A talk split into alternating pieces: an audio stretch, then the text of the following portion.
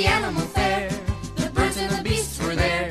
The big baboon by the light of the moon was combing his auburn hair.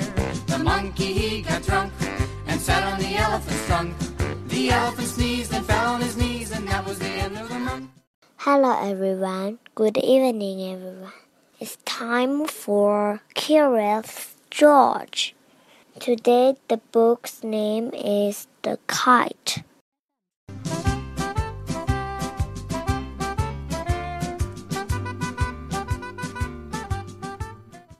It was a sunny day in the country. George opened the window to let in fresh, cool air. It was windy. George liked to watch wind carry things away. It carried leaves away.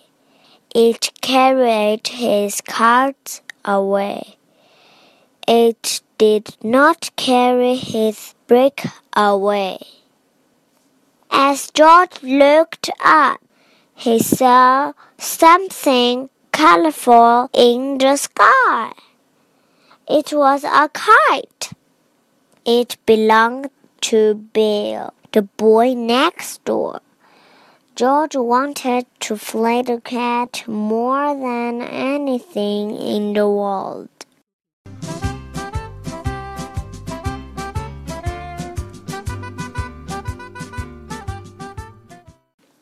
Flying a kite is not easy, Bill said, but I can teach you.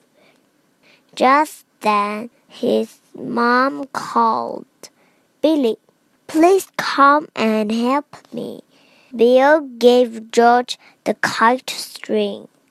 Please watch my cat for me, George, he said. I will be back soon. George wanted to be good, but he was also very curious. He was curious about flying a kite. George went to a field. He held the kite up in, a, in the wind. It began to fly away.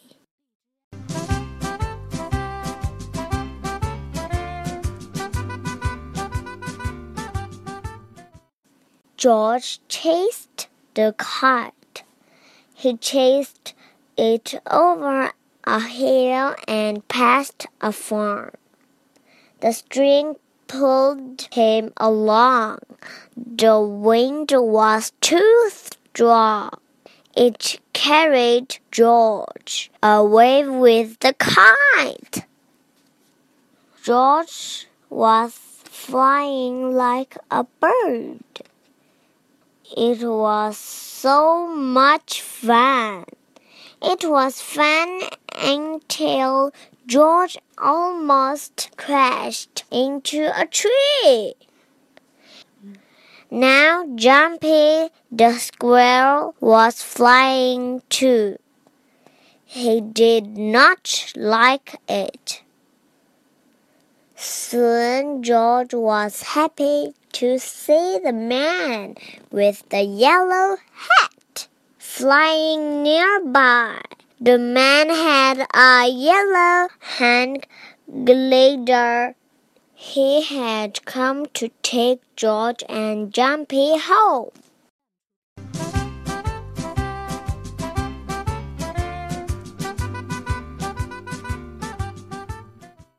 George was glad to be on the ground again.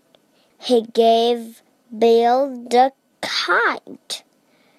Thanks. You are a great kite flyer, Bill said.